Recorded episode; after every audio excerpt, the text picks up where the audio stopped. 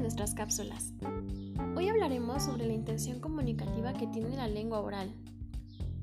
Una cosa es lo que el hablante dice y otra cosa, coincida o no, es lo que quiere decir. En la comunicación oral, lo único que importa al interlocutor es lo que él quiere decir, la intención que esconde sus enunciados. La intención comunicativa es ese motor de la conversación y el elemento que le da sentido.